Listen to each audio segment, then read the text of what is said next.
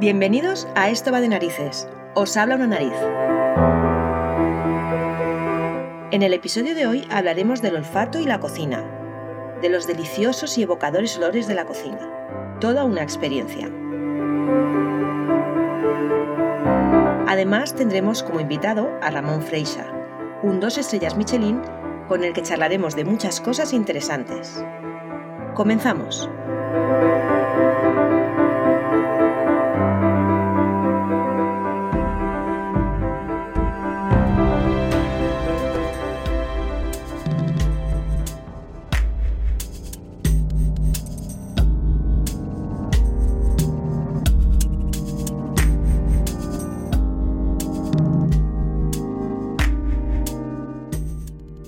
1886, el filósofo y crítico estadounidense Henry Theophilus Fink afirmó, El olor aporta la mayor contribución al sabor. Si se tapan las fosas nasales, el sabor desaparece. Y propuso un ejemplo. Tapemos los ojos a una persona y pidámosle que se apriete con fuerza la nariz. Luego pongámosle sucesivamente en la boca trocitos de buey, de cordero, de ternera y cerdo. Y se puede predecir, sin temor a equivocarse, que no será capaz de distinguir una carne de otra. Los mismos resultados se obtendrán con pollo, pavo y pato, o con almendras, nueces y avellanas. La lengua solo proporciona cinco canales de información.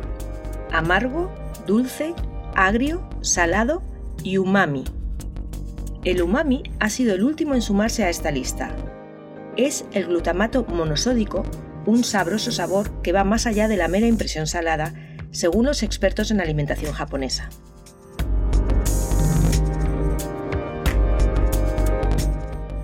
Como os decía, la lengua solo nos proporciona cinco canales de información sobre el gusto.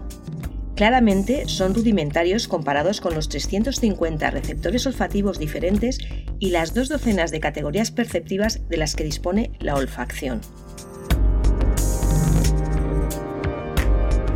No hay duda de que el olfato contribuye poderosamente a nuestro disfrute de la comida.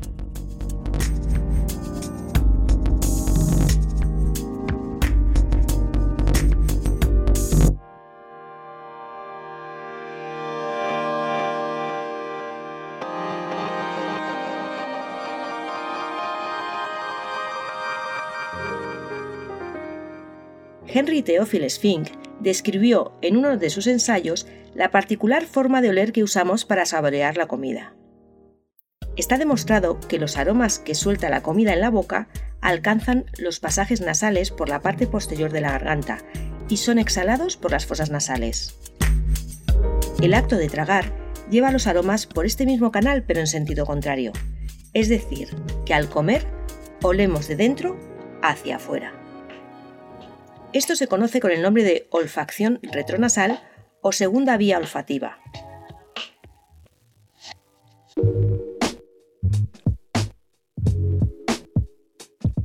Es algo parecido al aparato de olfacción nasal que os conté que tenían las vacas. ¿Recordáis? Hablamos de ello en el primer episodio de esta temporada, en el viaje olfativo por Irlanda. El psicólogo Paul Rashen realizó un simple experimento. Un grupo de personas debía reconocer el olor de cuatro zumos de fruta inusuales. Olían las muestras con una venda en los ojos y aprendían rápidamente a distinguirlos a la perfección. Cuando Rashen les echó las mismas muestras de zumo en la boca con una jeringuilla, no pudieron identificarlas tan claramente.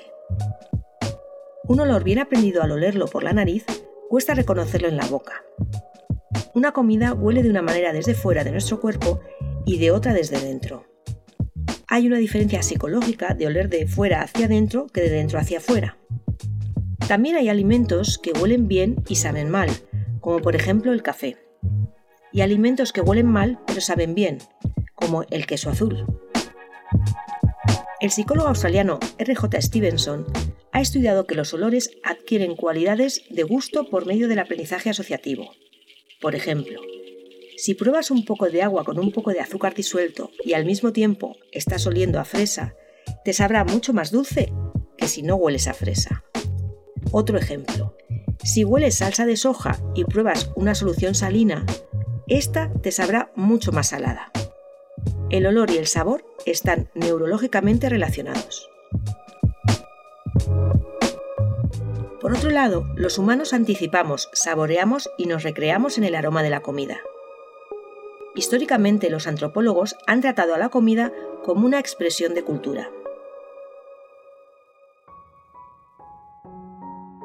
Los homínidos cocinaban con fuego desde hace 250.000 años y la invención de la cocina tuvo profundas consecuencias en nuestra dieta y en nuestra conducta social. Cocinar libera nutrientes y hace que muchos alimentos sean más rápidos de comer y fáciles de digerir. En los últimos 100.000 años, nuestros dientes y los músculos de nuestra mandíbula se han hecho aún más pequeños, permitiendo movimientos de masticación de la lengua que controlamos con precisión. A largo plazo, cocinar ha cambiado la forma de nuestra cara. Además, el aroma de la comida es una invitación y un acicate para la acción.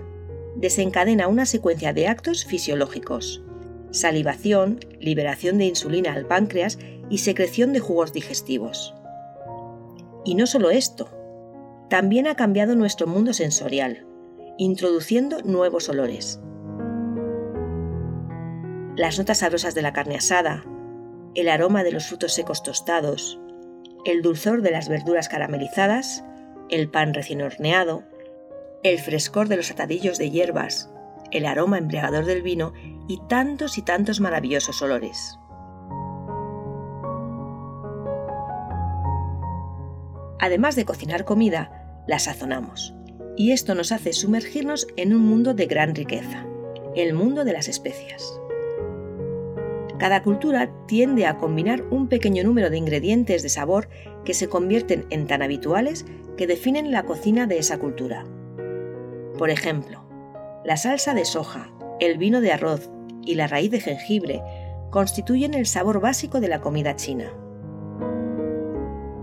La paprika, la manteca y las cebollas son básicos de la comida húngara.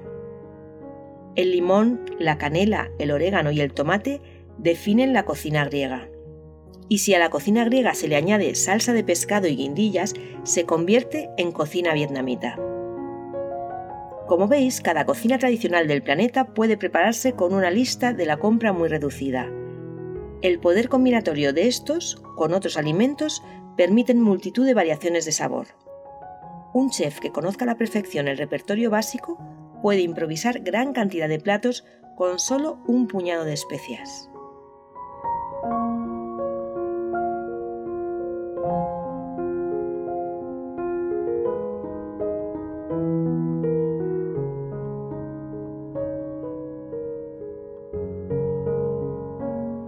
En un pueblo cercano a Barcelona, Castelfolet de Ruibregós, un niño duerme en su cama junto a la ventana. Aún es de noche y hace horas que su abuelo trabaja en la taona. Su abuela baja un poco después, justo antes del amanecer, cuando las hornadas de pan ya están fuera del horno y llega el turno de las cocas dulces. Hay que llegar a tiempo al desayuno y a los clientes de la mañana. Ramón comienza a despertarse con el suave aroma de la bollería, dulce y anisada. Es su despertador natural. Cada día, Ramón despierta con las cocas de anís de su abuela, un olor que inunda la vieja casa de pueblo donde vive con su familia y sus abuelos. Abajo está la taona y la pastelería, y arriba viven ellos. El olor del pan recién hecho y del dulce anisado también se mezcla con el olor a chimenea y a los aromas del frío invierno. Una gran chimenea junto al horno ocupa el centro de toda la casa. Y entonces, tumbado en la cama, aún quiere disfrutar de unos minutos más desperezándose oliendo al anís dulce. Es lo que más le gusta del mundo. Rememora todos los pasos de la receta familiar y se visualiza a él mismo junto a ellos, como tantas veces ha hecho, callado y mirando sin perder detalle. Se la sabe de memoria, hasta sueña con ella cada vez que se mete en la boca un buen trozo de ese bollo dulce de infancia. Cierra los ojos y se regodea en ese milagro de sabor y olor que es la coca de anís. Desde niño Ramón ha crecido con este primer olor de la mañana, el olor de su casa, el de su familia. Quizás sea por eso que cuando Ramón crezca y se haga mayor, se convertirá en un gran cocinero, como lo son su padre y su madre. Y es que Ramón, aunque todavía no lo sabe, lleva en la sangre la pasión de toda una saga familiar. Quizás sea por eso que Ramón, el niño que despierta con el olor dulce de la bollería anisada de su abuela, luego pasará a convivir con los olores de la cocina del restaurante de sus padres, Josep María y Dori, y hará de la cocina su vida. Quizás sea por ello que Ramón, aunque ahora no pueden imaginarlo, cuando se haga mayor tendrá varios restaurantes y en ellos recreará este maravilloso olor, porque este olor del negocio de sus abuelos lo vive desde siempre y será uno de sus primeros recuerdos de la infancia. Esos recuerdos que no olvidará jamás. Y quizás por ello, aunque Ramón no lo sabe, algún día él mismo recreará cantidad de variedades de pan. Por ejemplo, quizás un pan de higos, dátiles y nueces para la temporada de otoño para cuando las calles huelan a hojas caídas y a cierta humedad. A lo mejor, este pan tendrá toques ácidos y dulces casi de miel y aromas a madera de nogal. Y quizás en invierno hará un pan de castañas, un pan cariñoso con aroma de hogar, mantita y chimenea, ese que recuerde a los olores un poco amargos de la madera del castaño. Y para el verano, quizás para el verano, un pan de tomate y albahaca olores y sabores frescos y explosivos, alegres y vivos. Ramón todavía es un niño, un niño que se estira sobre su cama y salta de ella con energía. Corre como loco a desayunar la coca de anís de su abuela. Es un niño feliz, rodeado de ricos olores y sabores. Él no lo sabe, pero esto tan sencillo y natural que está viviendo quizás será uno de los ingredientes fundamentales de su existencia y marcará el resto de su vida.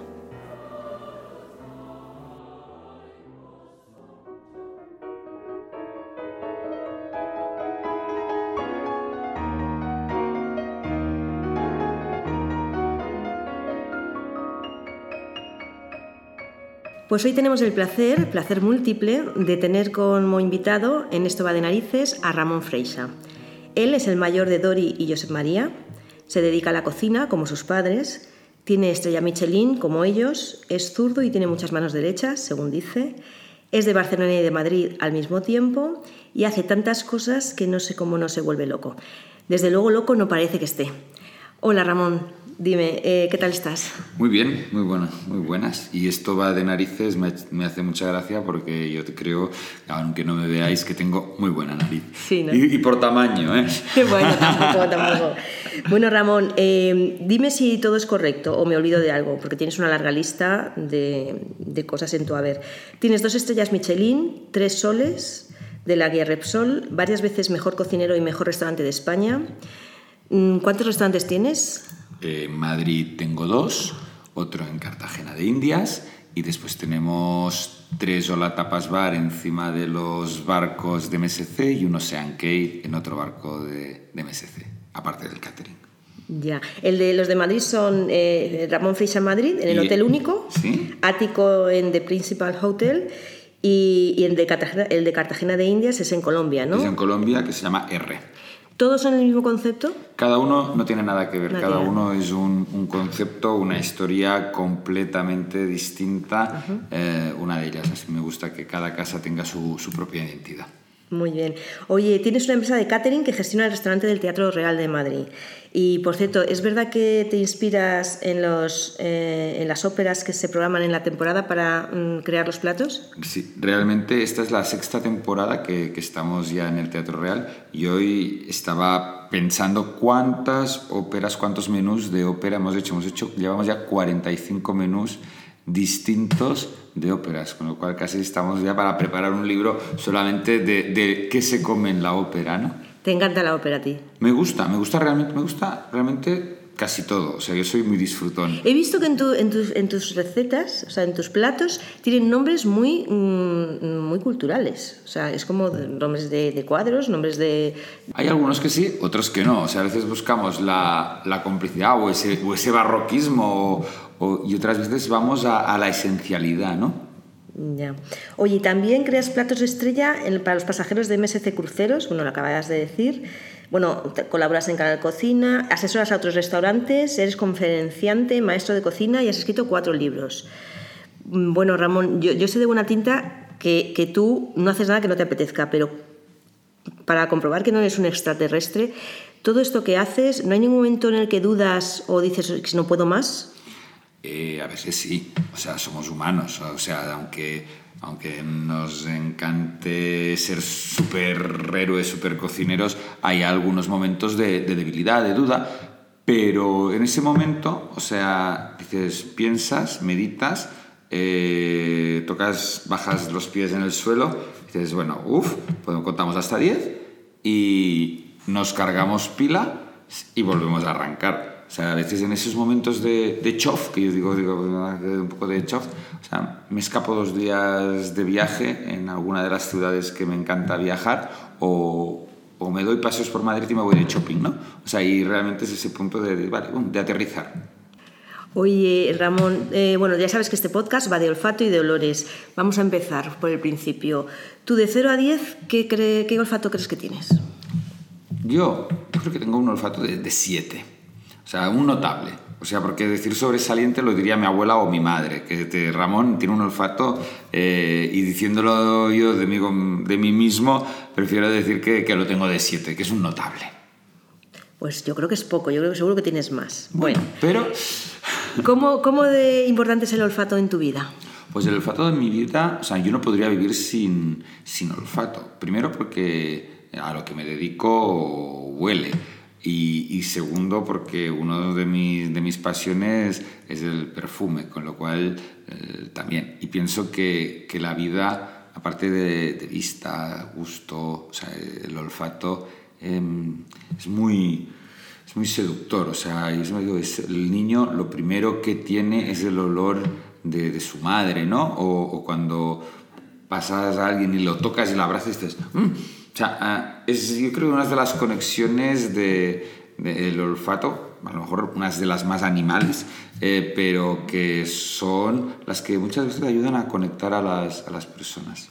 Estoy totalmente de acuerdo. ¿Cómo era tu infancia olfativa? ¿Qué, qué olores recuerdas de pequeño? ¿Cómo olía la casa en la que te criaste?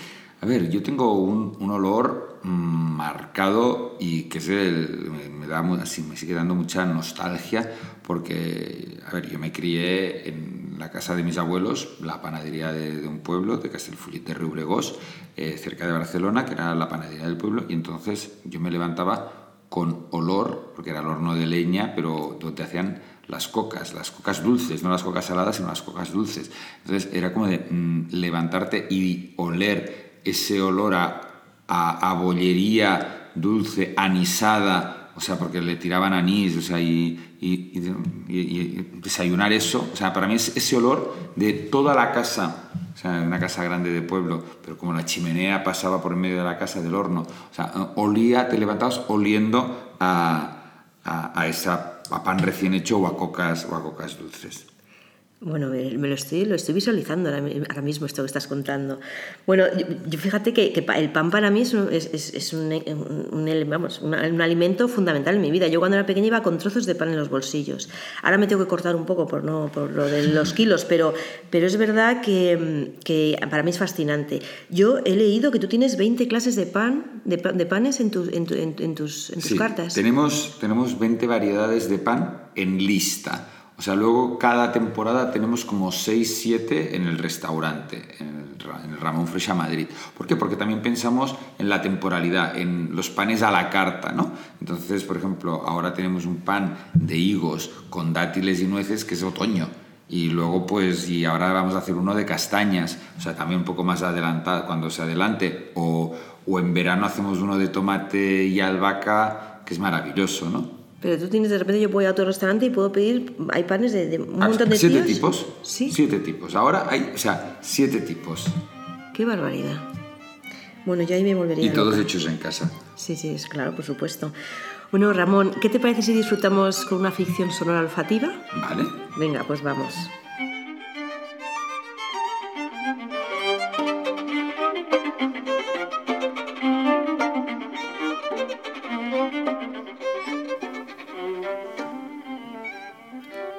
Érase una vez una niña que no levantaba dos palmos del suelo.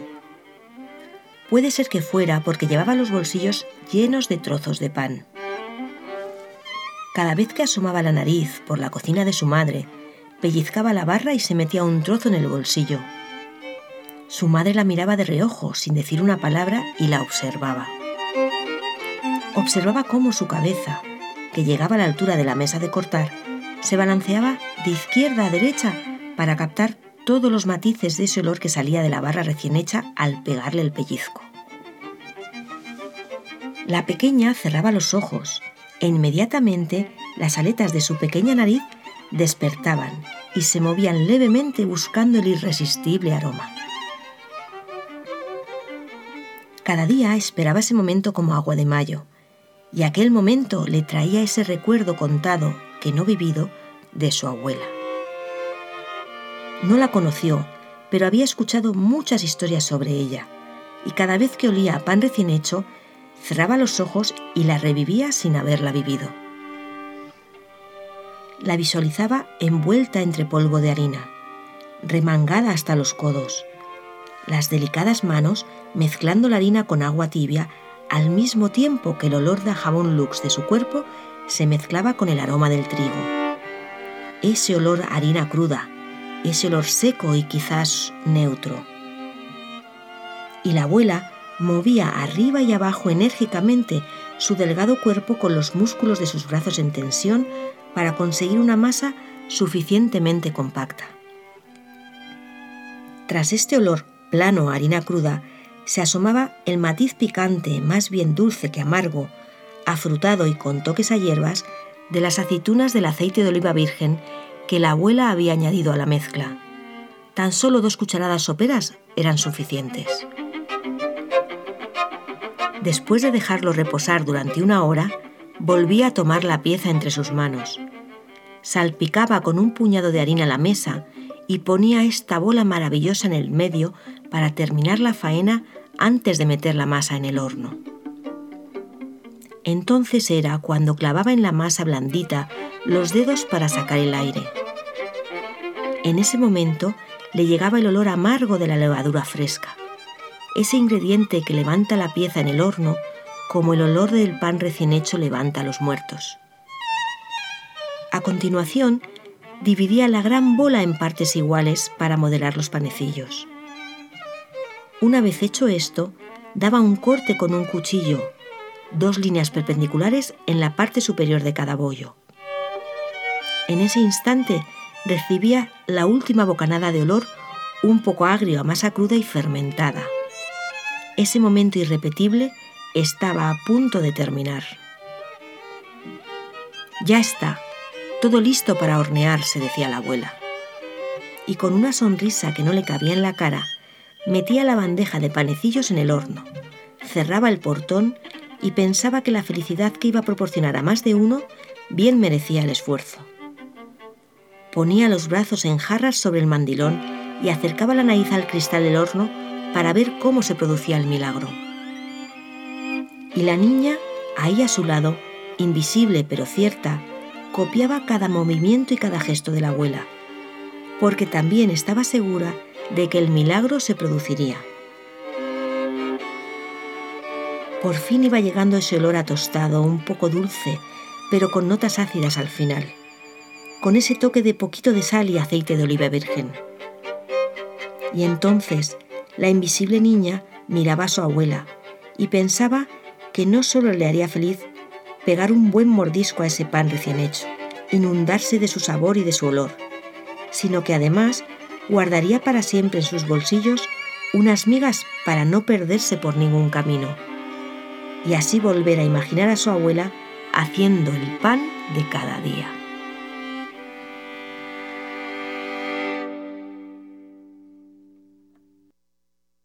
Oye, Ramón, yo creo que, somos mucho como nuestros padres. Cuando eres jovencito piensas que no te pareces mm, en nada, porque eres más rebelde y tal. Pero es verdad que cuando te haces mayor, a mí me ha pasado, eh, eres muy parecido a tus padres. ¿A ti qué te parece esto? ¿Tú cómo, cómo son Josep María, eh, Freisa y, Dori Riera y qué tienes tú de ellos? Pues me gustaría tener muchas, muchas más cosas, pero una, A ver, vamos a decir, mira, voy a empezar con, con, mi madre. Una frase de cual que me dijo mi madre, porque aunque no lo parezca ahora y nadie se lo cree, yo de, de pequeño era, era muy vergonzoso. Y entonces, pero cuando digo mucho, mucho. Y mi madre me decía, mira Ramón, eh, en esta vida solo hay que tener vergüenza de una cosa, si has hecho algo mal hecho. Entonces, eh, y mi madre siempre o sea, me ha tirado a, a, ir a más, o sea, a ser muy inconformista, a si quieres, a si quieres puedes, a, ser como muy luchador, y, pero de decir, tú puedes, a por ello, hazlo. Y mi madre es, muy así, es muy de, es muy R que R, ¿no? Es, un, es de, aunque yo no creo mucho en los horóscopos, pero mi madre es Leo y, tiene toda esa fuerza de, de los Leos y es, y es, una madre, como dices, bueno, que no le toquen, que no le toquen a su hijo, ¿eh? O sea, esto también es como de, es una madraza, ¿no?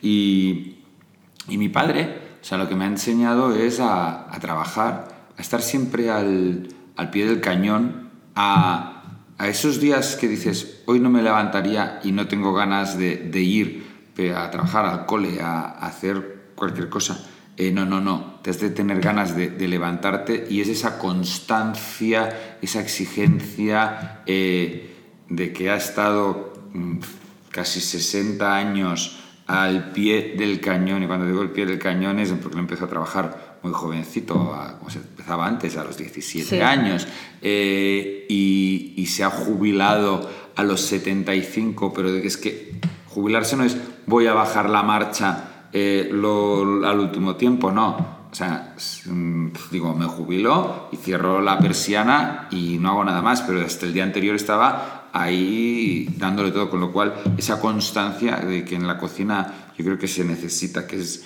que es, bueno, en la vida yo creo que se necesita, pero que en la cocina lo necesitas de, de, no rendirte, de no rendirte nunca. Es que la cocina es mucho trabajo. Bueno, todo es mucho trabajo. Pero bueno, sí. al final, si haces lo que te gusta, no es trabajo. Ya. Yeah. Oye, Ramón, tú estudiaste en la Escuela de Hostelería y Turismo de San Paul de Mar, en Barcelona, y luego continuaste tus estudios en, Francia y en Bélgica. ¿Qué olores diferencian la cocina francesa de la belga de la, española? A ver, la, cocina, mm, yo siempre digo que es el, el ADN de, de, un país. Entonces, eh, Francia y Bélgica olerían a mantequilla. O sea, Francia para mí, eh, la parte central. Luego, Francia es muy grande y también puede oler a Mediterráneo, puede estar la, la costa, ¿no? De la costa mediterránea, pero, o, a, o a mar, o a mar, o mar, el mar de la zona de la Bretaña francesa. Pero para mí Francia me huele, me huele a tradición, me huele a, a un país donde, donde nació la, lo que, como entendemos ahora la alta, la alta gastronomía. O sea, la grandeur de, de los restaurantes eh, nació en Francia y Bélgica por vecindad es, es muy parecido. Pero para mí Bélgica me huele a, a chocolate. Eh, chocolate porque sí. el, el, chocolate belga, eh, los pralín, o sea, la, los, lo que serían los bombones, la, la alta bombonería, o sea, eh, aunque Bélgica no es productor de chocolate, pero sí que tiene esa raíz chocolatera y esa tiene la fama, porque claro, tenía las colonias y traían de ahí el cacao, y entonces eh, tienen ese, ese, gran chocolate, ¿no? Y la cocina española, siempre digo, para mí es, tiene, tiene muchos, muchos olores. Y, y te cuento porque, por, por la variedad de producto. Porque dices, cocina española no hay una eh, cocina, eh, cocina española y España estamos en, yo siempre digo que somos el, primer país y, si alguien me lo, me lo quiere rebatir, es que digo, os equivocáis, mira, eh, tenemos variedad de producto y distinto. No tiene nada que ver si vamos al producto del mar, en el marisco gallego o el pescado gallego con el pescado del Mediterráneo de la zona, la gamba de todo lo que es la costa mediterránea, la gamba blanca de Huelva. O sea, tenemos un mar que nos rodea con una diversidad. Luego dentro, de interior, o sea, cada cocina, no tiene nada que ver la cocina manchega con la cocina eh, de arriba, la, la, vasca, la catalana, la aragonesa, o sea, eh, carnes, fantástico. Y luego un producto mágico, que es el cerdo ibérico y el aceite de oliva. Con lo cual, o sea, quien diga que hay otras cocinas, yo le digo, sí, please, plus, plus, que no, que la mejor cocina es la española. ¿Y qué huele a España? Huele a sabor, a gusto y a diversidad. Muy bien. Oye, en tu etapa de formación en Mesombras, en mitad de la campiña francesa, descubriste un mundo de plantas y flores silvestres que después aplicarías a tu cocina. ¿Cómo fue esta experiencia y qué ha supuesto en tu cocina eh, las flores? Pues a ver, fue una, una, etapa, una etapa dura, porque o sea, es, cuando terminas la escuela y te vas a hacer prácticas fuera de casa, eh, en Francia, otro idioma, y yo que, que soy muy urbanita, o sea, en La Guiol, o sea, en Bras es como que el pueblo con, con las vacas y el campo. Pero sí que me, me, ahí aprendí toda esa parte de, de, la botánica de la botánica silvestre, de poder aplicar lo que es el, el, kilómetro cero y el terruño en los platos. Porque ¿Qué es eso, eh, Ramón, el kilómetro cero? El kilómetro cero. Sí. O sea, el kilómetro cero es la proximidad. O sea, en una ciudad es como un restaurante urbanita, es muy difícil, o sea, kilómetro cero, o sea, a no ser que tengas las acelgas plantadas en la azotea. Eh, ah, ya, ya te entiendo. O sea, es, es, es, muy difícil, aunque, por ejemplo, nosotros intentamos que tengamos los productores de máxima proximidad a Madrid, pero nosotros el pescado en Madrid, kilómetro cero, no es. O sea, que no hacemos esa, esa cocina de kilómetro cero, pero en Bras, o sea, buscar esas verduras, esos, esas flores silvestres, o sea, la pimpinela, las flores de acacia, la flor de la reine de pré, que ibas a buscarlo por las tardes entre servicio y servicio en el campo, pues eso realmente es el kilómetro cero, no, casi menos cero, o sea, lo tienes ahí. Los tienes en el jardín, sí. y eso pues a mí me, me, me abrió, me abrió una manera de, de entender que, que, bueno, que luego yo creo que cuando llegué de Bras a Barcelona, venía con esa idea tan de flores, de flores, de flores, que luego a lo mejor hubo una época que no se me entendía gastronómicamente muy bien porque yo, flipaba con lo que había aprendido en Bras y lo quería llevar, claro, esto con 22 añitos, pues lo quería llevar en, el restaurante de mis padres. Entonces era mis padres que me dejaron, gracias a Dios, era, la revolución, o sea, realmente. Y, pero de ahí empezamos a trabajar, a hacerlos, como eso hace ya 20 25 años los primeros menús de flores. O sea, que ahora usar... Claro, es que era inaudito, ¿no? Claro, era así, sí, flores y hierbas. Teníamos el monográfico en primavera que era menú de flores y hierbas. El otro día lo recuperé y digo, uh, digo, vale, digo, la verdad que, que tenía, tenía sentido, ¿no? Sí, qué bonito.